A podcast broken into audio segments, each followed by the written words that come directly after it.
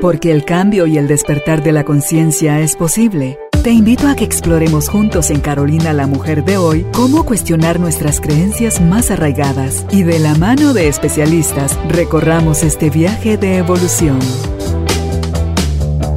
Bienvenidos. Hola tribu de almas conscientes, qué alegre estar nuevamente en este espacio compartiendo con ustedes más herramientas, más conocimiento que nos llevan a la oportunidad de elegir una mejor calidad de vida. Hoy nos acompaña la licenciada en nutrición Carol Sanchinelli para hablar sobre el tema el daño no es el daño metabólico colateral no tienen idea lo fascinada que estoy yo de estar platicando previo a la entrevista con Carol sobre todo el material hermoso que trae hoy para que juntos aprendamos. Bienvenidos, bienvenidas. Hola Carol. Hola. Carol. ¿Cómo está? Bienvenida a esta su casa.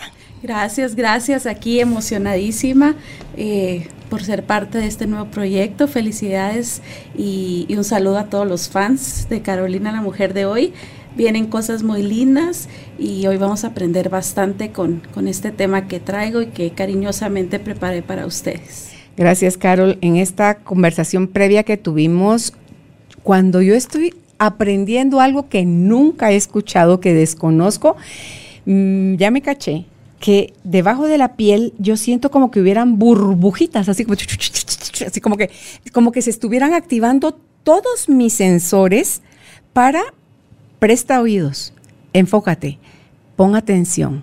Acá puedes encontrar respuestas a cosas que te están pasando o le puedes echar una mano con este conocimiento a la solución de algunas cosas que traes desde hace rato en tu mente y en tu corazón, el deseo de querer resolver. Así que, bienvenida. Gracias por compartirnos todo esto tan bonito que preparó Carol. Pues sí, eh, vamos a cortar todo y vamos a volver a empezar. Ok. Sí, es que ella está muy separada y nosotros no se la acercamos tampoco, entonces ahora se la vamos a acercar un poco. Ah, ok. Sí, porque usted, usted no se va a mover, entonces no. usted se queda aquí y ahí ya se olvida de su micrófono. Y tal vez sí la voz, no sé si está hablando muy suave. Hable. Hola, hola, hola. hola. Hábleme un poquito más fuerte. Eh, esta mañana les quiero compartir un tema de nutrición, de metabolismo, genética. Otro poquito más. Es que ella es como yo que habla. Suavecito. Usted puede a veces me, palabrotas. Sí. sí me sale. No, me dice que no. Usted sí puede. Con todo gusto, pero algo suave. Será. Ah, de su mamá. eh, muy buenas tardes, mi nombre es Carol Sanchinelli. Ahí está. Esa es otra vez desde el... Ok, desde el principio, ok.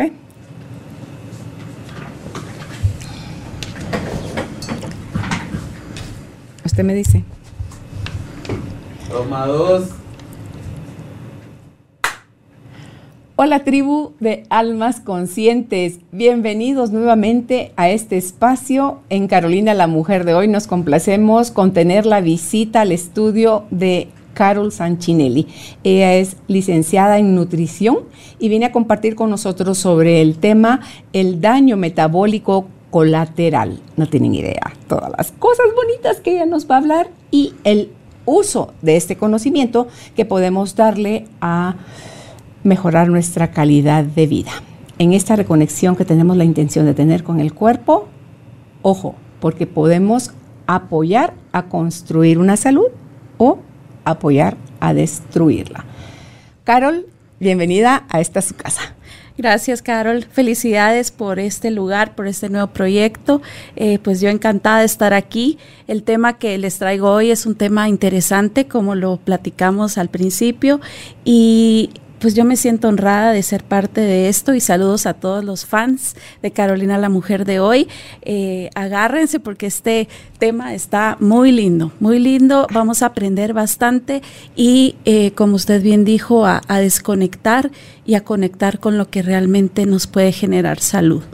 Sí, Muchas veces cuando somos inconscientes estamos asumiendo que lo que nos está pasando es cuestión de la suerte, castigo de Dios, mis papás lo tenían, entonces por lo tanto yo lo tengo que tener. Y entonces desde ahí nos acostumbramos o nos resignamos. Ah, bueno, pues sí, que va la pata la mía y me toca vivir desde ahí, pero no. Cuéntenos entonces, Carol, cómo el efecto que tienen nuestras emociones y los eventos que tenemos en la vida en la consecución de la salud o la enfermedad. Sí, Carol, claro. Eh, pues nosotros normalmente buscamos soluciones para nuestras enfermedades físicas, porque son palpables, porque nosotros las observamos, porque me duele, porque pues francamente las estamos sintiendo. Pero muchas veces cuando son enfermedades eh, del alma, nosotros nos resignamos a padecerlas y todo está en conexión. Esas enfermedades del alma que nosotros podemos estar eh, padeciendo pueden ser la causa misma de las enfermedades físicas y nosotros no le prestamos interés.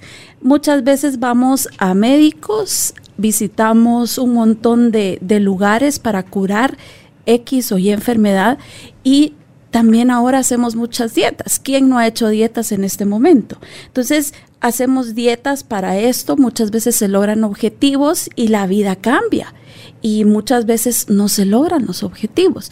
Y ahí nos frustramos porque decimos, ¿qué está pasando? ¿Por qué no logro bajar? ¿Por qué no logro controlar eh, ciertos niveles en mi cuerpo? ¿Por qué no logro acabar de una vez por todas si yo le eché todo el esmero, le eché todas las fuerzas y la verdad que esta dieta debería funcionar? Invertí dinero, invertí todo mi esfuerzo y no, y muchas veces nosotros pensamos que si bien eh, no me mata, no me va a engordar. Entonces hago la dieta porque eh, pues lo que no mata engorda, dice el dicho, pero aquí lo estamos diciendo al revés, ¿verdad? Si no me hace daño, pues voy a bajar de peso, de paso.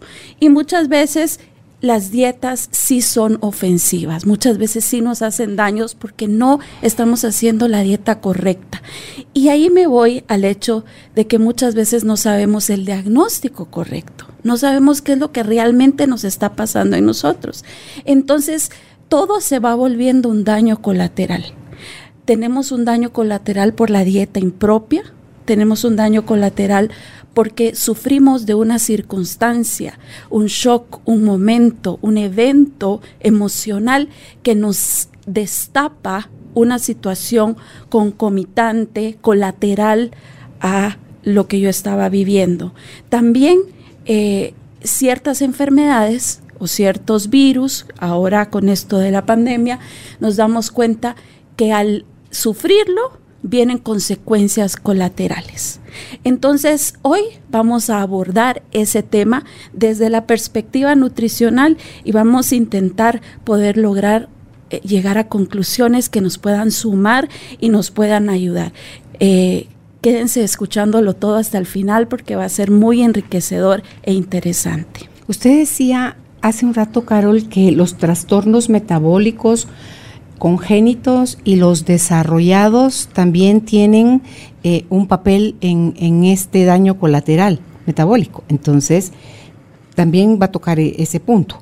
Totalmente, ¿verdad? Vamos a hablar un poco de, cómo es que se manifiestan estos patrones.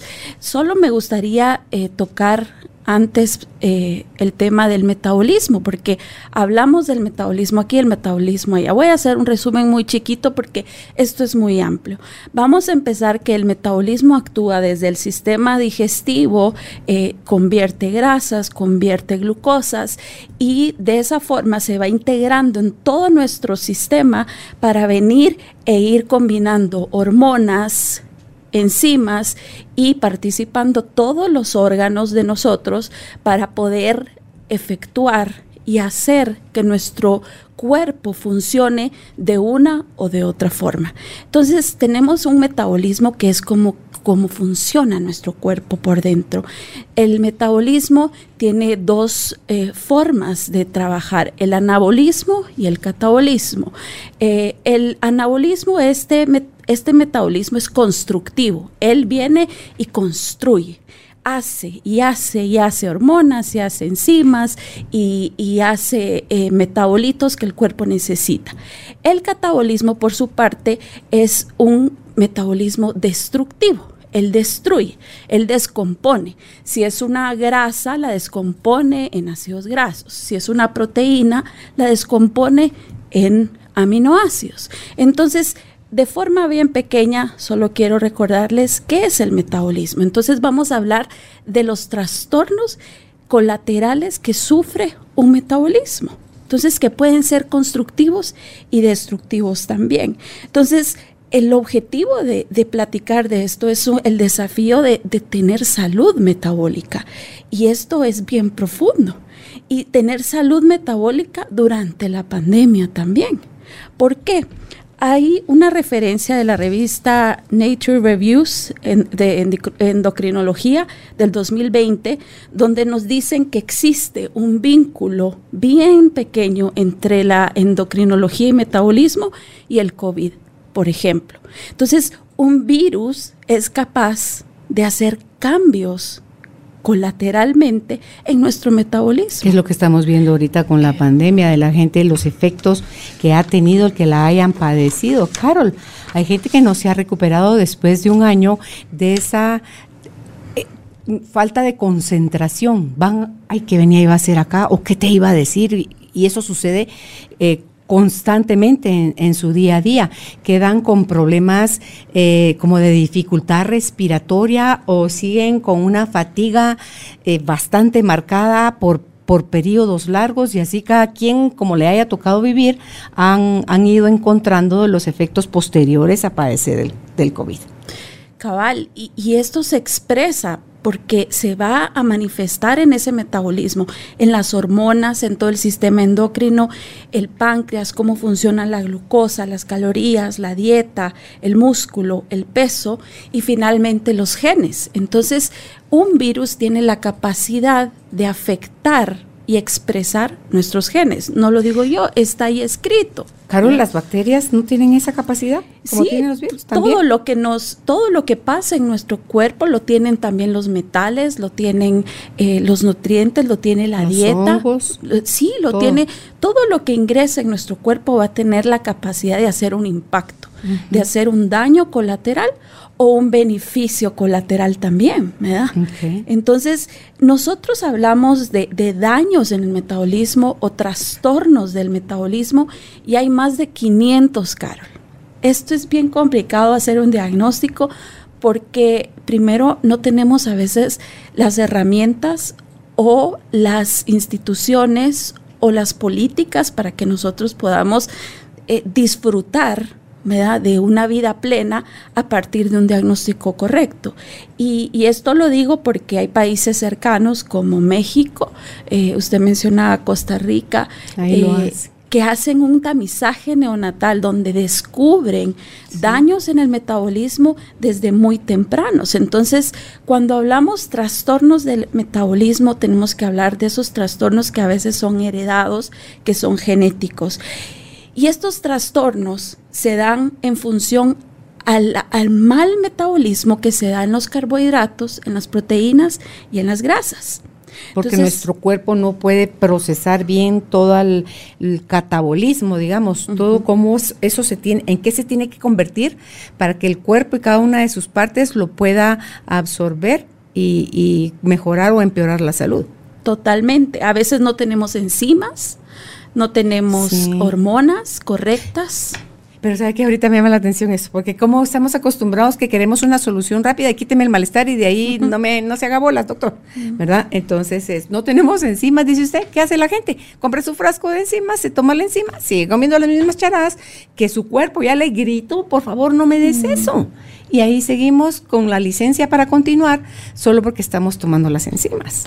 Totalmente, y tal vez no es esa, porque nosotros tenemos un, un proceso metabólico, una reacción. Está la A que se va a convertir en C finalmente. Pero resulta que el A más B y la B está malo, viene malo de nacimiento.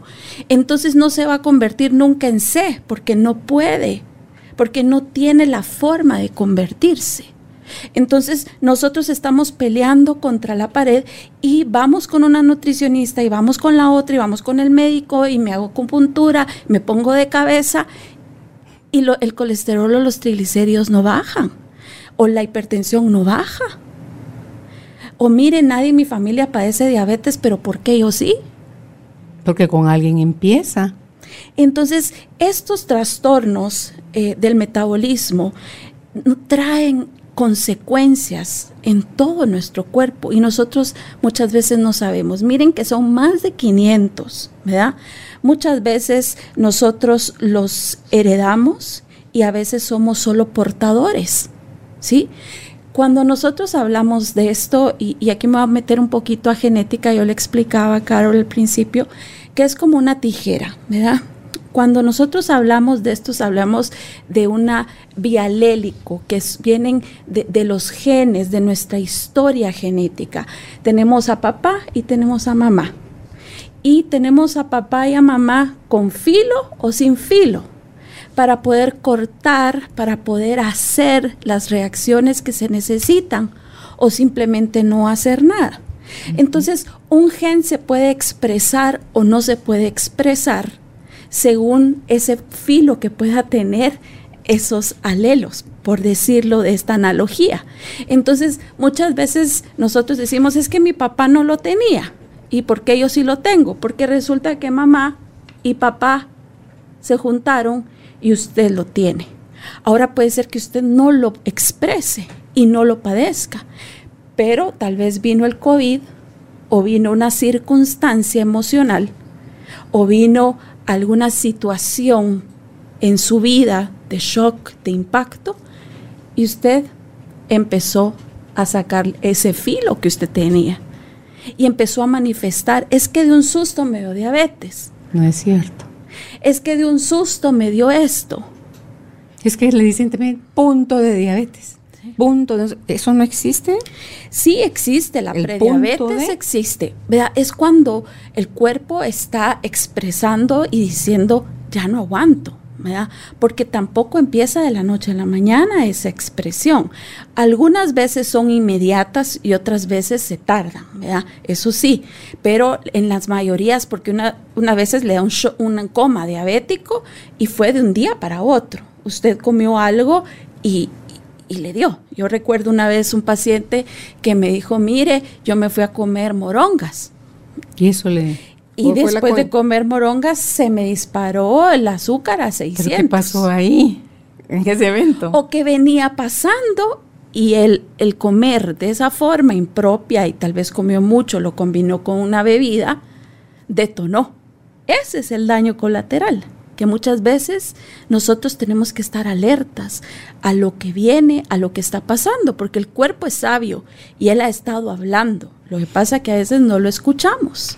Y a veces tal vez no fue ni que el, licor y lo que comió, sino que dónde estaba, con quién estaba, qué era el tema que mm. estaban tratando, cuál era la emoción que sostenía ese evento. Y entonces ahí es como que todo suma y todo estalla, Carol. Ya se convierte en, en, en, un problema, en un accidente, en una enfermedad, en la muerte, en un padecimiento. Cabal, como usted dice, un accidente cerebrovascular. No es que de la noche a la mañana se va a tapar una arteria, va a ser un coágulo, va a ser... No, es que hay antecedentes que van alarmando y van diciendo, pero ¿dónde empezó ese daño colateral?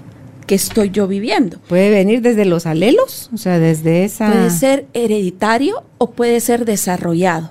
De esos dos tipos pueden haber trastornos metabólicos. Puede haber desarrollados, que puede ser la diabetes, la dislipidemia, el síndrome metabólico, que está muy de auge mencionarlo, el hipertiroidismo, el síndrome de Cushing, el hipotiroidismo también. Esos son desarrollados. Es que fíjese, nadie en mi familia padecía de hipotiroidismo, pero yo sí es muy probable que todos ellos lo, eh, lo portaban, pero no lo expresaban. Y usted lo expresó porque hubo una tristeza enorme o porque usted no pudo hablar, usted tuvo que callar algo y entonces usted no se pudo expresar. Y ahí viene el problema del hipotiroidismo.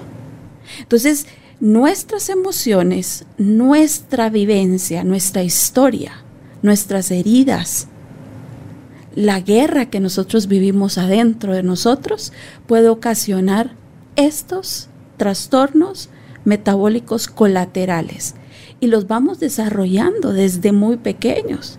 Y está el gen ahí, yo no me quiero, yo no me quiero, pero ahí va la grasa, ahí va el azúcar, ahí va el sedentarismo, ahí va todo. Porque gran parte lo tiene el estilo de vida para que un gen se exprese. Y eso nos lo dicta la epigenética hoy por hoy. Nos dice que un gen solo puede ser expresado si está el ambiente correcto para que sucede. Hay muchas personas que han sido hereditarias de cáncer de mama, pero ellas cuidan su alimentación, cuidan el ejercicio, toman sus vitaminas, se hacen un chequeo regular y pues vencen, pareciera que vencieron al gen. No, el gen está ahí, pero no se expresó, no se manifestó. Pero ha oído también el comentario de la gente cuando siempre tienen algo que criticar, dice, ay Dios, tanto que se cuidaba y como que de qué le sirvió si igual le dio o padeció o se murió de. Mm. ¿Qué tal si no se hubiera cuidado? Seguro se muere antes, hubiese tenido complicaciones graves en su salud, pero desde tiempo atrás. O ya era demasiado tarde, ¿verdad, Carol? O no encontró esa conciencia. Porque aquí vamos a hablar de, de esta situación que, que se junta un órgano, una emoción y un evento. Cuando hablamos de esto, podemos citar un poco la nueva medicina germánica que nos dice, que nos ha enseñado y lo hemos vivido. Yo no sé si usted, Carolina, pero yo en lo personal lo he visto en el consultorio durante todos estos años y también eh, lo he experimentado, que una situación emocional trae efectos colaterales trae un impacto en nosotros. Y solo hasta que nosotros logramos resolver esa situación emocional, empieza a expresarse las enfermedades, pero también ahí viene la responsabilidad de uno decir, ahora voy a salir de todas estas, porque ya conocí el problema, ya se hizo el daño, ahora de aquí para adelante lo único que viene es salud. Entonces, evaluar el daño colateral, me da, uno lo, mira al final y no debería ser al final, debería ser al principio. Ante el impacto. ante el impacto o a la situación o al menor momento. Por ejemplo, Carol, cuando uno mira, es que estoy subiendo de peso, es que eh, mi presión está alta, es que el azúcar, entonces tengo días de, no estar muy bien, me siento chueca, dicen algunos, ¿verdad? Porque no me siento bien. Entonces, cuando chueca es un conjunto de malestares y en, el, diccionario Chapín debería decir chueca, dos puntos. Conjunto de malestares que tiene la persona que no logra identificar y que muchas veces ni siquiera se ocupa de hacer como un análisis, una revisión de ¿A qué estará esto relacionado? Como si no sé, si de plano no le encuentro la solución, ¿por qué no voy y busco ayuda en la parte médica, en la parte emocional, en la parte nutricional? Y entonces voy a evolucionar mejor, Carol, lo chueco que, sea que estoy sintiendo.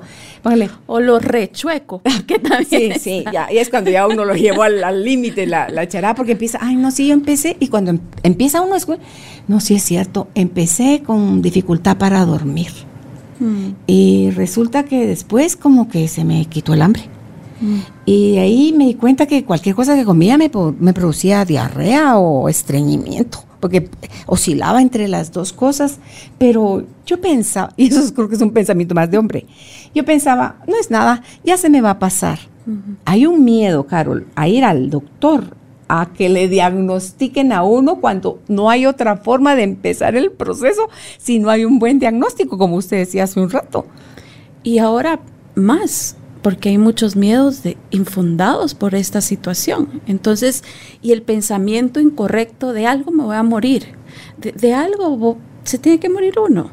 Pues eso es un mal pensamiento. Yo creo que el pensamiento correcto es eh, buscar seguros, buscar prevención, la medicina preventiva, buscar, si usted está padeciendo de problemas de colesterol, triglicéridos, resistencia a la insulina, eh, alguna situación crónica, es momento no solo de ir al médico, es momento de visitar a un nutricionista. Mire, me ayuda. Pero quiere que el nutricionista haga magia, ¿verdad?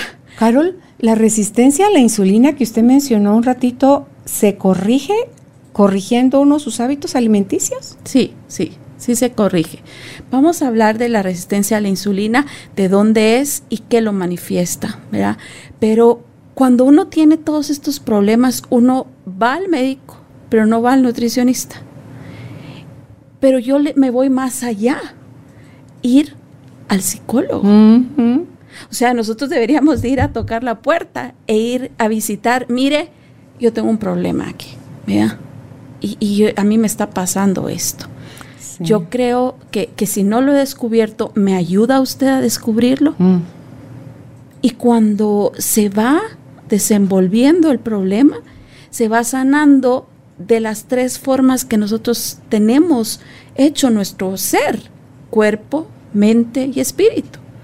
Pero si solo visitamos al, médico y nos da medicina, a los seis meses se corrigió, pero al año otra vez lo mismo. O vamos al, nutricionista, bajamos de peso, pero a los cinco años el 95% regresa lo mismo, porque no se hizo de forma integral. Y esa raíz emocional es la que nos enferma. Esa es la raíz del problema. Entonces, nosotros podemos tener estos, estos tamizajes, estas eh, eh, evaluaciones médicas constantes, pero si no me hago una evaluación y no me examino yo emocionalmente dónde viene, y a veces no es el tiempo, porque uno quisiera que ya se resolvieran las situaciones, pero a veces toma años resolverla. Pero con que usted esté consciente, la sanidad empieza. Entonces, yo puedo irme a una dieta vegana y generar un gran impacto en mi vida. Y decir, es que mire, a partir de que yo empecé el vegetarianismo, entonces todo cambió. Cambió su cuerpo. Porque sí ayuda, pero no, no lo trató completo.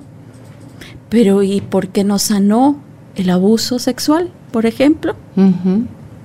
Mire, Carol, alrededor de 20 años. Le digo a la gente lo que le dije hace un ratito yo a usted.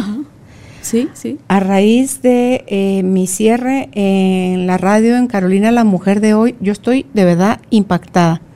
Porque la grasa es una forma emocional que hemos generado como colchón, como barrera, como protector en nuestro cuerpo cuando nos sentimos amenazados, cuando sentimos que no tenemos, si fuéramos una fiera, garras ni colmillos para, para defendernos. Entonces vamos viviendo por la vida como con un pensamiento y sentimiento de, em, ¿cómo se le dice a esto? Cuando, de indefensión. Entonces yo le decía a Carol, de las ahorita que lo estamos hablando, lo estoy integrando, porque le dije, mire, Carol, ¿sabe qué me está pasando? Porque Carol es mi nutricionista. Le digo yo, ¿sabe qué me está pasando? Que hasta la celulitis se me está yendo. Yo así como que, ¿what? ¿Qué o sea, qué chilero. No estoy haciendo un ejercicio específico para las piernas, para la celulitis. No estoy haciendo eh, masajes reductores. No estoy haciendo vendas frías ni calientes. O sea, cuánta charada uno hace para, para buscar eso pero mm, era la parte emocional y es que la emoción tiene varias capas, Carol. Entonces yo le decía a usted, en mi cierre, yo había trabajado previo a renunciar a mis hermanos en la creencia limitante de a los hombres hay que aguantarles todo porque lo primero es la familia. Cuando yo encuentro que esa frase resuena poderosamente en mí, la desinstalo con tapping y con frases que le hacían sentido a mi sistema porque mi mismo corazón, mi misma mente, toda yo me va dando la información de aquellas cosas que me venían de mi mamá y de la mamá de ella, o sea, de, de mi abuelita.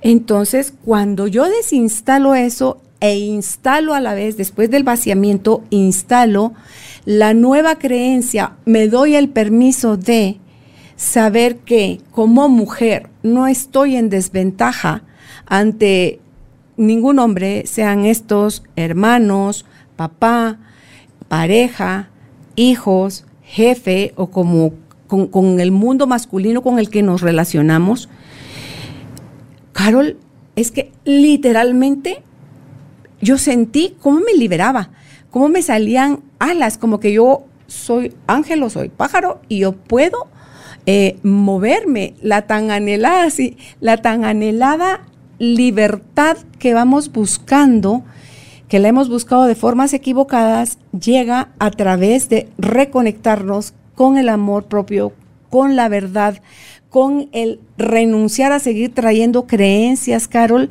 que eh, nos tienen en sensación de indefensión o de incapacidad. Entonces, cuando yo integro eso, o sea, por una parte, doy gracias a, la creencia, le digo, sí, la tuve yo, tenía la, impronta, estaba grabado en mí también, porque diría usted, me venía genético, venía en mí, desde a lo mejor cuando yo estaba en el vientre de mi mamá. Y liberarlo, Carol. Yo digo, wow. ¿Cómo se siente hoy? ¿Qué, ¿Qué, le puedo decir? Feliz, expandida, eh, con una sensación nueva que a lo mejor yo tengo 62 años. Y, como esta, estoy segura que vienen nuevas sensaciones, Carol, en la medida que yo siga integrando, porque todo este conocimiento que usted nos está dando sirve para decir, ah, mire, pues yo nunca me, no había escuchado, no sabía, mm. pero si ya hemos hecho un poco de trabajo, sabemos del efecto que tiene, entonces ya se dispone uno, yo iba oyendo ese día una charla de Enrique Corbera, y él presenta sus charlas una serie de, ejemplos, de historias, de casos. Entonces cuando menciona ese caso, yo dije, tin, tin, tin, todas mis alarmas se encendieron. Y ya le voy a contar yo ahorita, porque todavía de eso sí no tengo permiso para decirlo al aire, de un efecto colateral positivo mm. de ese mismo, de, de, eso que yo integré. Entonces dice uno, Carol, es maravilloso. Entonces resulta que va a creer que a raíz de que hice eso, ¿se acuerda usted que ha sido mi nutricionista lo que hemos hablado y he batallado? Lo que usted decía hace un ratito, mire, le prometo que he seguido al pie la letra, pero no funciona. Es que todavía estaba puesto, mire, dice, pero ¿por qué el agua? Yo, yo presiono la palanca, pero hay algo que no se va. Échele destapador al drenaje y va a ver cómo cuando ya lo destape se va y fluye. Mm. Eso era lo que a mí me estaba pasando había todavía, el tapón estaba haciendo esa creencia limitante de indefensión. Y fidelidad. Amén de. No solo el, porque mi mamá sí eso nos lo dijo, nos lo dijo, nos lo dijo, nos lo dijo todavía en la carta que nos dejó escrita para que la leyéramos después de su muerte, hizo mucho énfasis en que por favor primero era la familia. Mm. Entonces digo yo, no es cierto. Primero estoy yo. Porque en la medida que yo esté sana, que yo esté siendo yo misma, que yo me ame, en esa medida voy a poder ser un mejor miembro en mi familia. En esa medida puedo tener el análisis maduro de una mujer adulta de decir, eso es, sigue siendo verdad para mí, o eso que me dijeron mis ancestros es verdad para mí. ¿Me hace sentido? Lo tomo, lo, continúo o lo, devuelvo a, quien viene, pero no con enojo, no con rechazo, sino con otra conciencia, Carol. Y entonces, al darme yo a mí nuevos permisos, lo que le quería decir después de todo lo que ha batallado usted con sus, las dietas que me ha dado y todo, es que estoy bajando de peso, pero estoy bajando de peso de una forma tan bonita cuando me acerco a comer algo, lo hago desde una mirada como que hasta mi relación con la comida se vio impactada, sin siquiera estar en, no era mi propósito, no era eso lo que yo buscaba, yo buscaba sanar un dolor impregnado. ¿Qué es lo que hemos tocado en otras oportunidades como el peso emocional, verdad, Carolina? Ese peso que está ahí, que no se mira, pero que, a la hora de, desprenderse, como diría Víctor Frank, el autodesprendimiento de una situación que yo no puedo cambiar, pero entonces me resulta mejor cambiarme yo, porque me estoy destruyendo. Porque me estoy generando esos daños colaterales. Sin saber. Sin saberlo. Sí, muchas y ahí están las, las ventajas, ¿verdad? Entonces yo recuerdo en dos oportunidades dos pacientes que tocan mi consultorio, eh, ambas por eh, problemas de anorexia. Eh, pero era una situación de pérdida de peso e inapetencia crónica. Voy a mencionar a la primera. La primera, cuando platico con ella y llega el esposo acompañándola, me, yo le digo, ¿qué pasó? Y me empieza a decir, fíjese que fui diagnosticada y he ido con varios médicos y fui diagnosticada como artritis, pero viera que yo me sigo sintiendo mal, el peso no se baja. Pero cuando yo la miro a ella, miro una expresión en su rostro de tristeza profunda, de un odio, de una amargura. Entonces me detengo en la consulta porque había ido a 12 médicos antes que mí. Y le digo a ella, ¿qué pasó? ¿Cómo así, Carol? me dice, porque el esposo era mi paciente antes que ella. ¿Cómo así, Carol? ¿Qué pasó?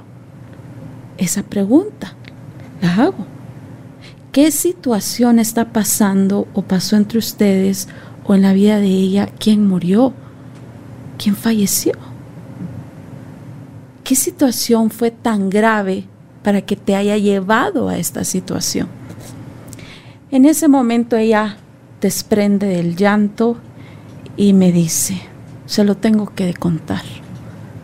Y el esposo, no le contés nada. Bien, es que mire, mi esposo sufre de alcoholismo. Es alcohólico. Y yo no me casé con él así. Yo ya no lo soporto, yo ya no lo aguanto.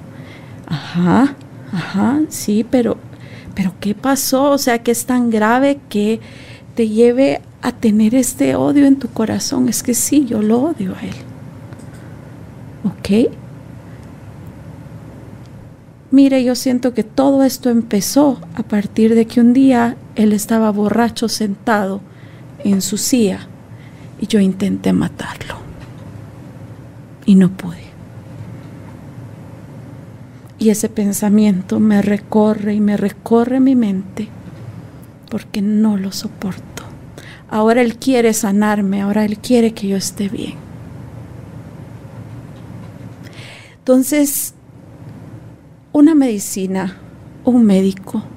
Es que ella necesita un psiquiatra, pues. Pero ¿hasta cuándo dejó llevar esa emoción? Cuando el amor propio debería ser eso, no me ama, no lo amo, me voy. Separémonos. Entonces, ¿en qué momento nos dejamos de amar y pensamos que estar ahí sobreviviendo es una situación? Eso es un daño colateral. Entonces, el problema y el motivo de consulta, ahí lo tengo en el expediente, es por pérdida de peso. Pero ¿será que yo puedo ayudarla? ¿Verdad? Ella necesita urgentemente de Dios, de un perdón genuino, de soltar todo eso que ella tiene.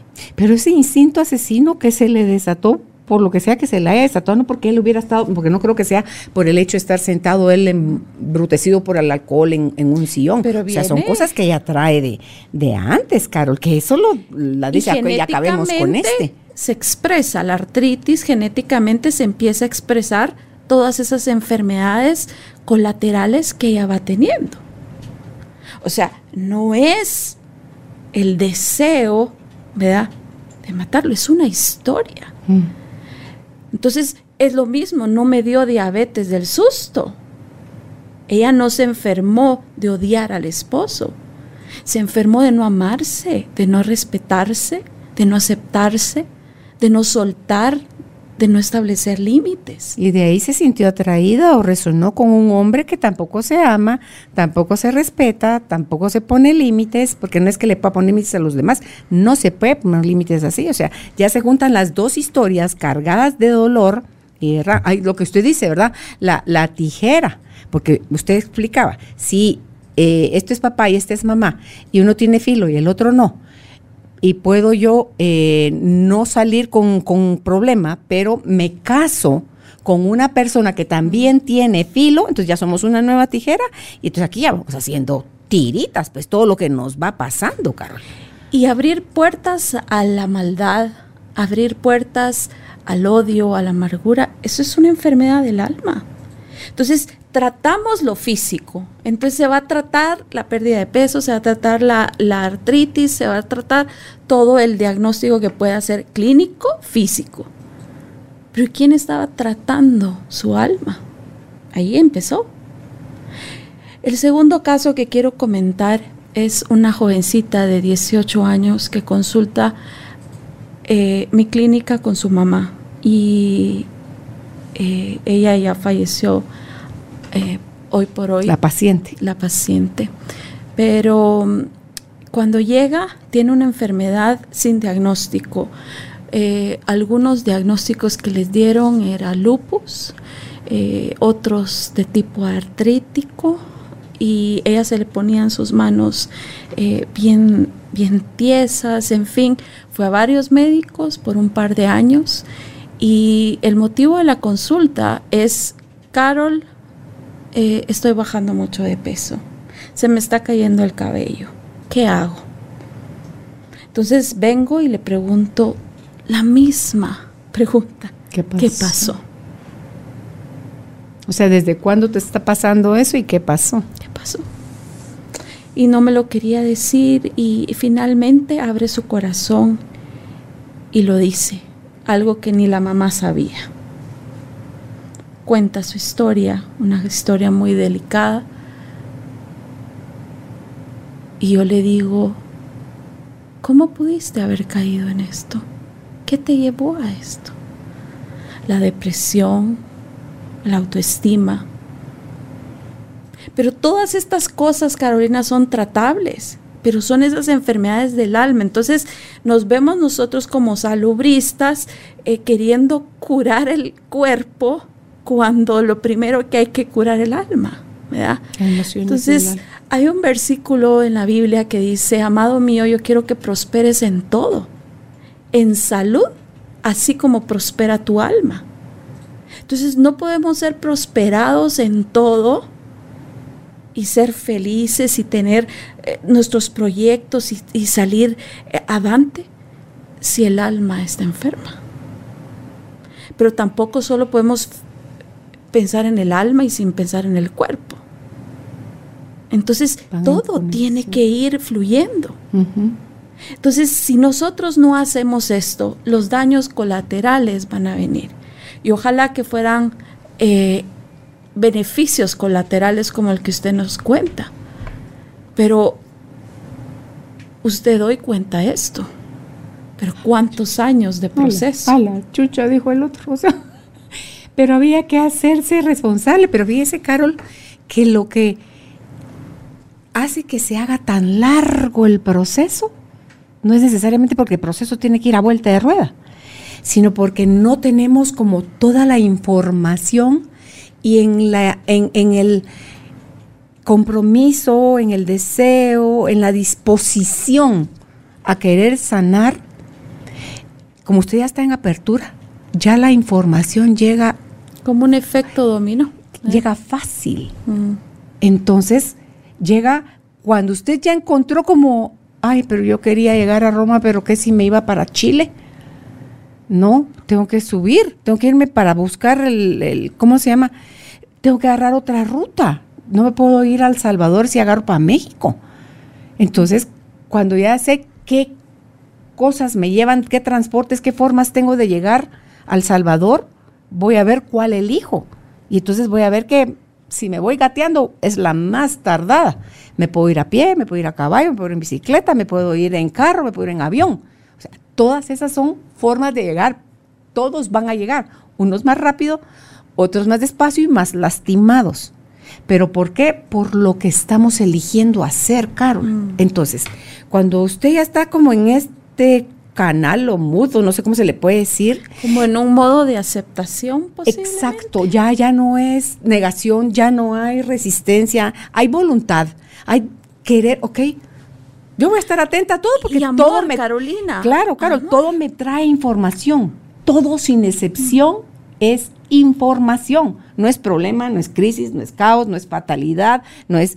O sea, shock porque nos agarró desprevenidos, ¿verdad? Como dice el doctor eh, Hammer. Pero si estamos atentos, ay, como dice la frase también, que ante aviso no hay engaño, ¿verdad? O sea, si usted ya está advertido o en conocimiento de, entonces pilas, ¿ves? Usted solo anda, mira, es como ir uno así, mire, Carol, entonces ya no necesita el carro aventarla porque usted se atravesó distraída a la calle, sino que usted va a llegar a la esquina y va a hacer un alto, va a ver para un lado, va a ver para el otro, se va a atravesar. Usted ya está cuidando de usted, lo que usted decía hace un momentito, amor propio. Pero ¿cómo voy a desarrollar amor propio si desde chiquitos nos vienen enajenando, desconectando, Carol, todas las cosas que suceden en el cuadrado de, de la cultura, de así se hace, de esta es la creencia, de no, casi que como que no tienes derecho a ser tú mismo. Y en el ese ser nosotros mismos tenemos que experimentar las experiencias, valga la redundancia, que nos toca pasar por para poder ir aprendiendo.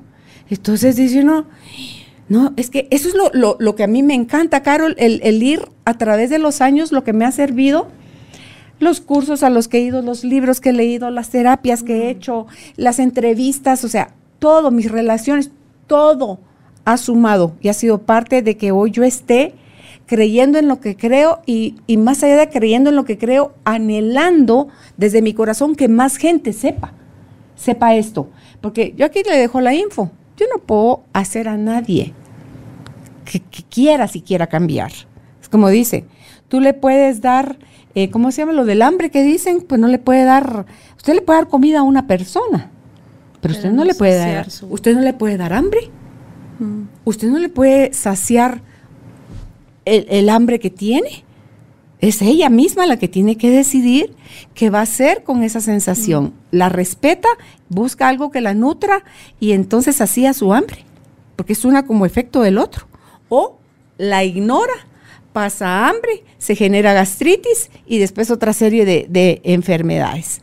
Entonces, es hermoso poder ir poniendo cada vez más ingredientes, que es la información, en el canasto de uno, en su, en su cesto, en su, En su haber. en sí, ahí, porque es mientras usted no complete todos los ingredientes que requiere para hacer un pastel, una magdalena de naranja, ¿cómo va a ser la magdalena de naranja? Hágala sin royal y le va a salir media aplastada. ¿ah? Hágala sin huevos y también le va a dar otro efecto. Hágala sin harina o sin leche o sin. Entonces, el ir conociendo todas estas cosas, dice uno, Y conociéndose uno. ¿verdad, Carol? Porque yo creo que ese es el mayor desafío.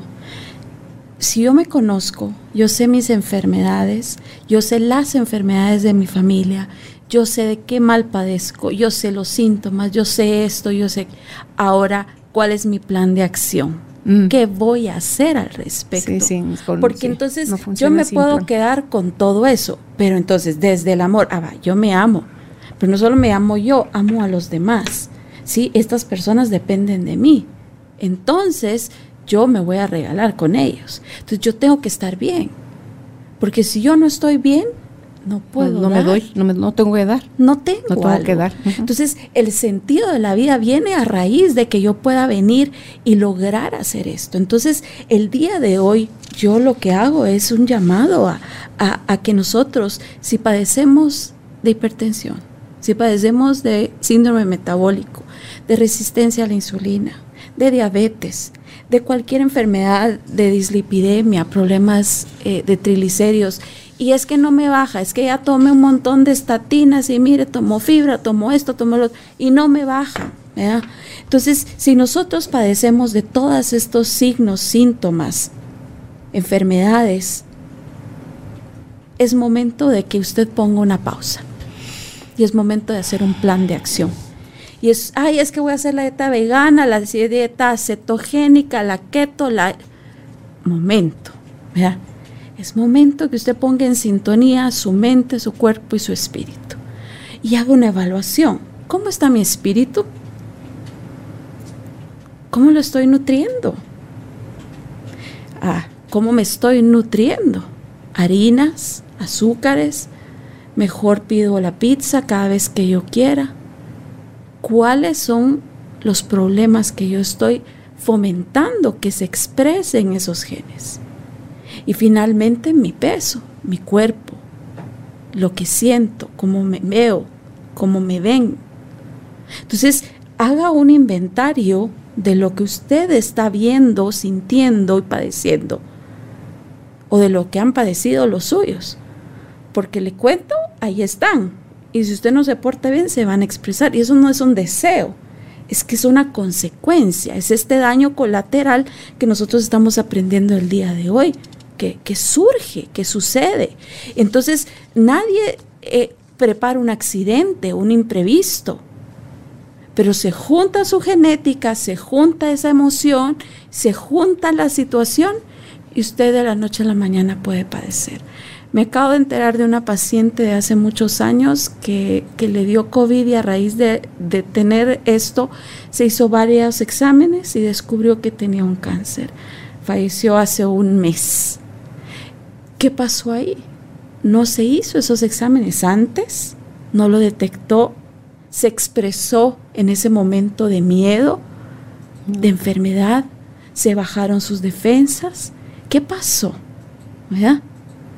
Era una situación que ella traía desde antes. ¿A quién no había perdonado? ¿Qué había pasado antes? Entonces, todo le llamamos COVID hoy por hoy, pero seamos conscientes que adelante de todas estas enfermedades colaterales, hay una emoción, un sentimiento. Siempre. Y tenemos que cuidar el corazón sobre toda cosa, porque de él vivimos. Entonces, si no queremos padecer de daños colaterales, porque los trastornos de alimentación y el metabolismo existen, están ahí, ¿verdad? Pero depende de nosotros que podamos prevenirlos.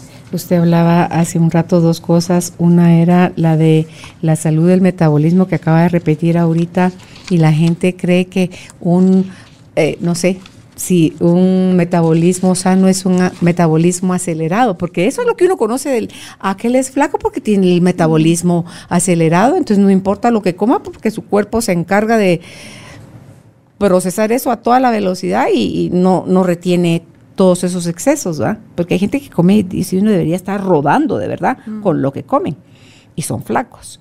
Y hay gente que come poquito y son gordos. Entonces eso es lo, que más comúnmente oímos sobre el metabolismo, ¿verdad? El anhelo de la gente es tener un metabolismo acelerado para bajar de peso, porque mm.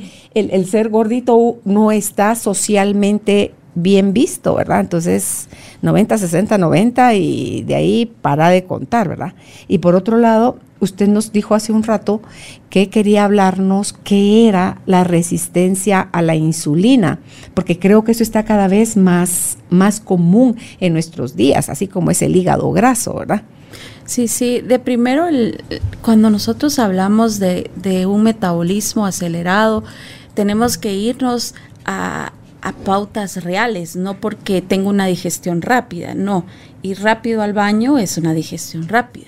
El metabolismo lo funda muchas otras cosas más. Y un metabolismo tiene varias clasificaciones. Puede ser lento, puede ser eh, rápido o puede ser mixto. Y estos se funden los radios de calcio, sodio, sodio, eh, potasio entonces se funda en otras cosas de cómo funciona nuestra célula a nivel de, de todas las bombas que puedan haber intracelularmente. Eso nos da un análisis de que si un metabolismo es lento, rápido o mixto. No es porque mi digestión sea rápida o porque mi digestión sea lenta, eso es la digestión.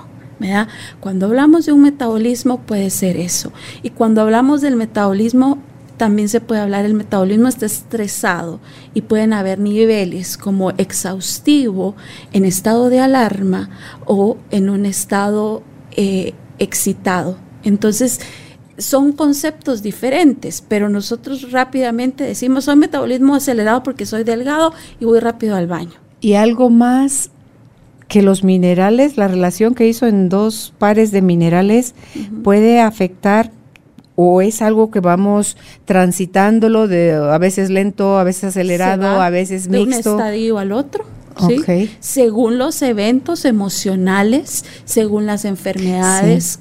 Por ejemplo, una gripe, nosotros vamos a tener un, un metabolismo en un estado de alarma porque él está sufriendo. Entonces se, liberan un montón de, neurotransmisores y metabolismos en el cuerpo ¿verdad? que ayudan a que nosotros nos recuperemos y nos ponen en un estadio de alarma.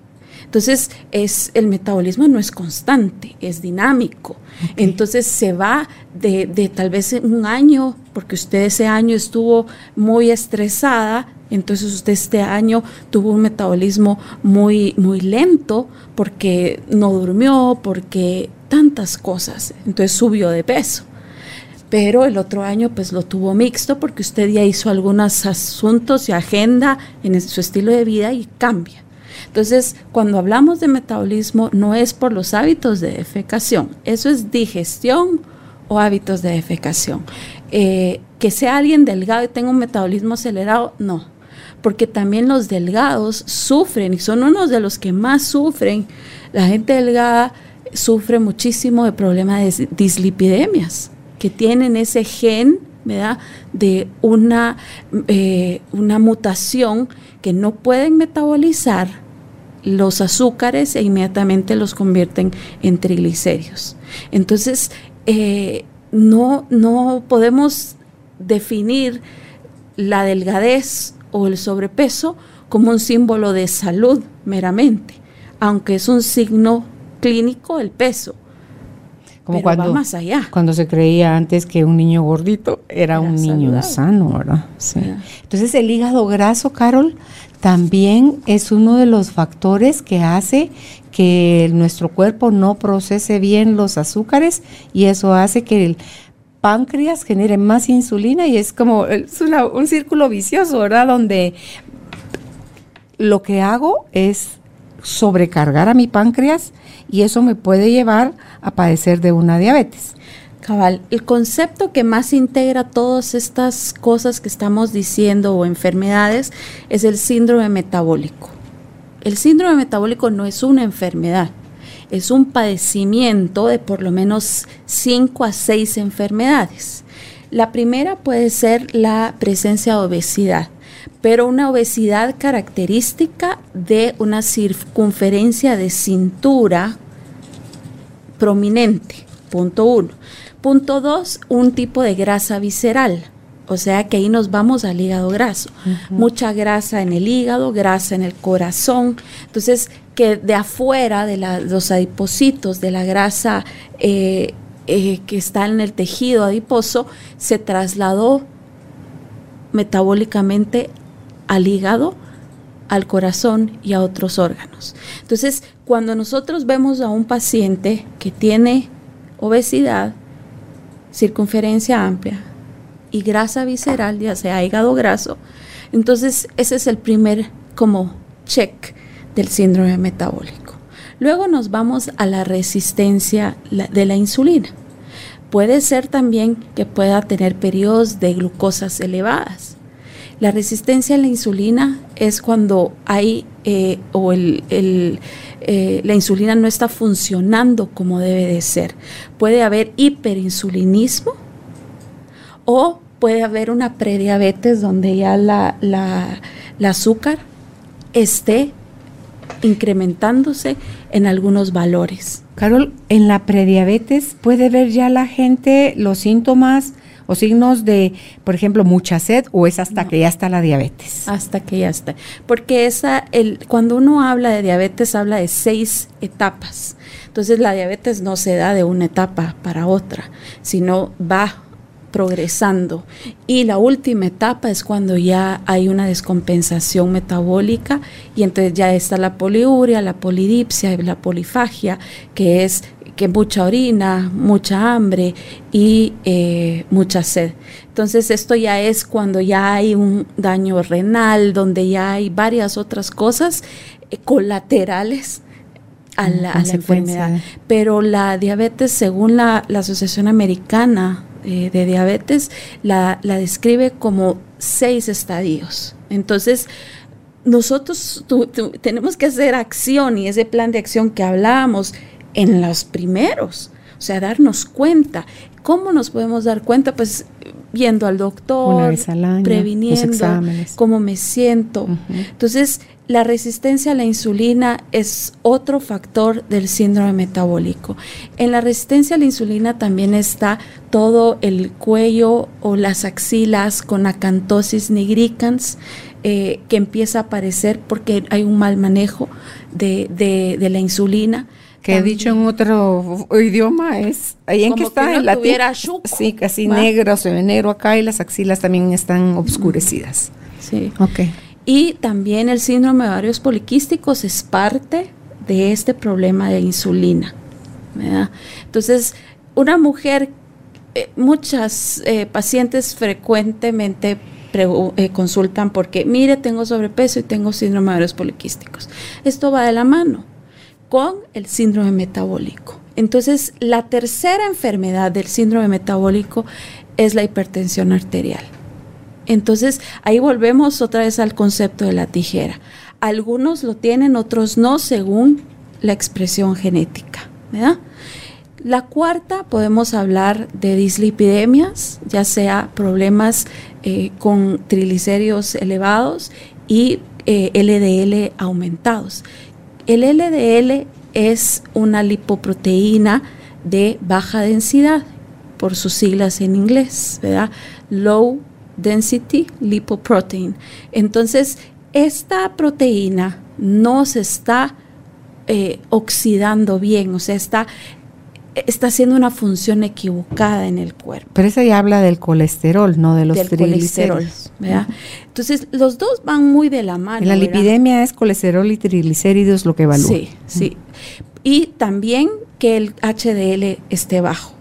Esa sería eh, entre la cuarta y la quinta característica.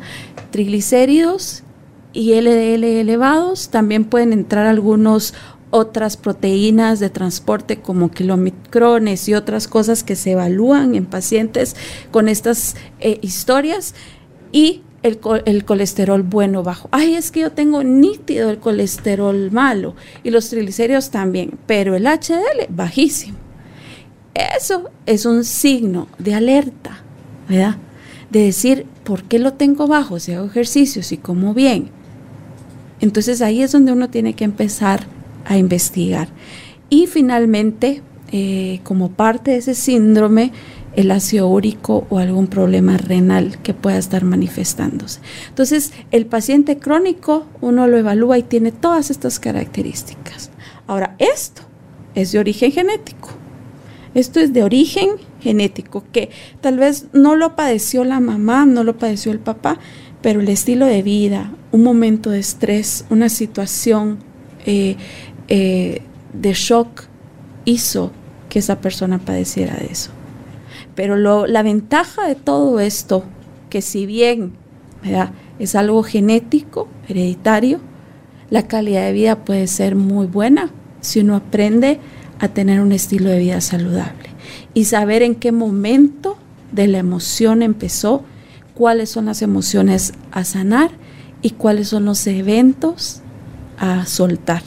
Sí, por eso la clave de eh, qué se modificó, ¿verdad? Sí, porque la, la primera información que, dice el paciente es, mire, tengo tres semanas, tengo tres años, tengo seis meses, tengo, o sea, eh, de estar padeciendo esto pero hay gente que si está desconectada de su cuerpo, Carol, cuando van al ginecólogo le dicen, mire, ¿cuándo fue su última menstruación?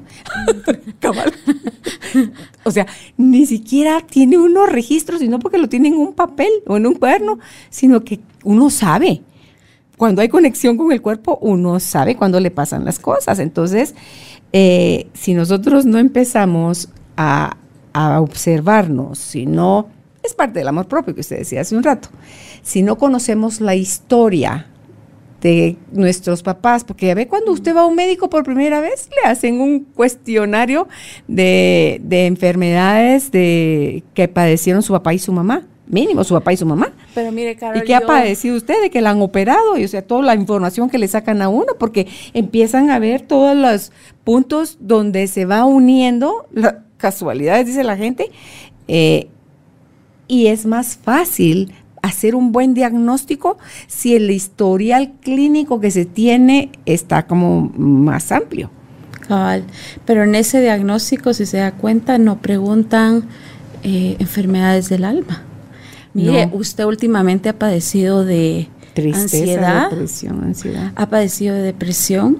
Y mire, Carolina, las, las estadísticas ahorita en pandemia son alarmantes. Sí, sí o sea, el daño colateral metabólico que vamos a estar sufriendo post pandemia son alarmantes, porque los índices de suicidio en adolescentes, la depresión, son la ansiedad, el sobrepeso, la obesidad y todo esto síndrome metabólico son de las e, épocas donde más es una epidemia de problemas como estos. El aislamiento, o sea, la no socialización, la no cierres de duelo eh, como se tenía la costumbre hacer, o sea, todos esos ingredientes, dice, no es, el daño mayor no es el, el cese laboral, las empresas que cerraron, sino lo que en, ya lo estamos viviendo y en meses adelante también se va a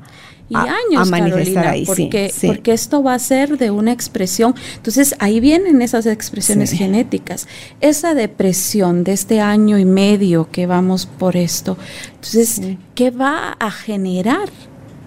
Esa información que, va, que vaya en mi carga para cuando mis hijos nazcan, mis nietos, o sea, si, si alguien no se encarga de atenderla, ah. eso está garantizado que lo voy a trasladar. Sí, ahí es donde es importante prevenir los daños colaterales. Eso le quería decir ya por, por motivos de tiempo. ¿Cuáles son las recomendaciones que nos da usted, Carol, para, uno, eh, un buen manejo del daño colateral metabólico? Dos, cómo prevenirlo para que aportemos a favor de la construcción de, de una buena salud física, emocional y espiritual. Pues sí, lo que yo puedo concluir es eh, el primer eh, punto sería conozcámonos a nosotros mismos. ¿Quiénes somos? Hay muchos libros, hay muchas terapias, hay muchos recursos en el Internet para aprender a saber quiénes somos. El segundo paso es cuál es mi historia ¿Qué heridas traigo de infancia? ¿Cuál es ese equipaje que llevo? El tercer punto que daría como conclusión es visitar al médico, a un buen médico que trabaje en medicina eh, integrativa para que pueda ayudarle y eh, hacer un chequeo profundo para poder prevenir enfermedades o la, medicina preventiva. Muy pocos especialistas hay de medicina preventiva en Guatemala, pero eh, usted va a poder hacer un screen genético si usted tiene la disponibilidad, hacer eh, test como lo del análisis de cabello, mm. o sea, ir más allá. Si usted lo puede hacer, valdría la pena eso. El cuarto punto sería, ¿verdad? cuarto. El cuarto punto que yo, yo sugiero es, pues visite a, la psicóloga, visite eh, paralelamente, si usted tiene un diagnóstico, que le den cualquiera que este sea, es que mire, fíjese que tengo el ácido úrico, el ácido úrico también es un eh, problema de trastorno porque la gota es, es de tipo hereditaria, ¿verdad? Por ejemplo.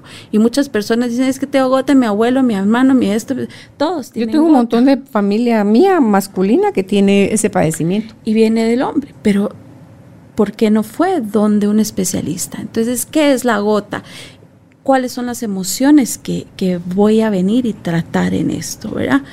Y finalmente, pues eh, llevar un estilo de vida saludable. Visita al nutricionista para que pueda llevar un estilo de vida saludable y que pueda venir y ayudar a los demás.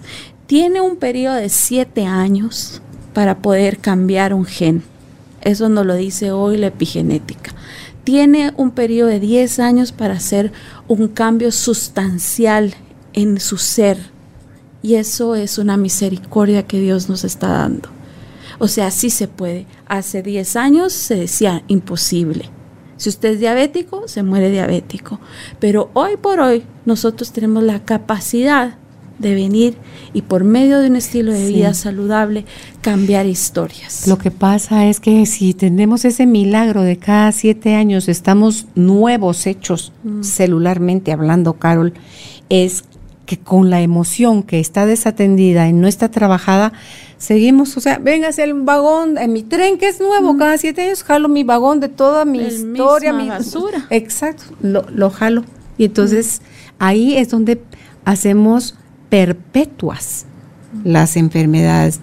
Yo he conversado con médicos que tienen ya casos, incluso la diabetes, que dicen, mire, usted ya se preocupa para el resto de su vida porque usted ya está diagnosticado. Eso no se cura. una misma, y, y gente que se ha sanado, o sea, total, recupera su total salud de eso. La misma Wendy de Zavala, la esclerosis múltiple, que está sentenciada a una enfermedad perenne ella está 100% sanada de eso. Y así Luis Hay fue uno de los testimonios del cáncer que ella tenía en la vagina, hasta que no hizo el alto decir, bueno Luis, ¿te quieres morir por partes? ¿Se te vas a ir enterrando por partes? ¿O te haces cargo ya de esto? Entonces, entonces, así es como toca. Ella le dice a su oncólogo, mire, la tenían que operar de la vagina y quitarle. Entonces dijo ella, ¿sabe qué? Necesito seis meses pero es que no me voy a operar. Necesito seis meses. Entonces, entre su asesor espiritual, su asesor psicológico, su asesor de nutrición, ella hizo todo ese proceso y ella terminó finalmente en amor con su cáncer que tenía en la vagina. Y Carolina, cueste lo que nos cueste, porque venimos amarrados a tabús, a mitos, a creencias que, no nos están sumando, que nos están destruyendo y que no nos están amando, sino que nos están eh, haciendo que nos, nosotros no nos amemos.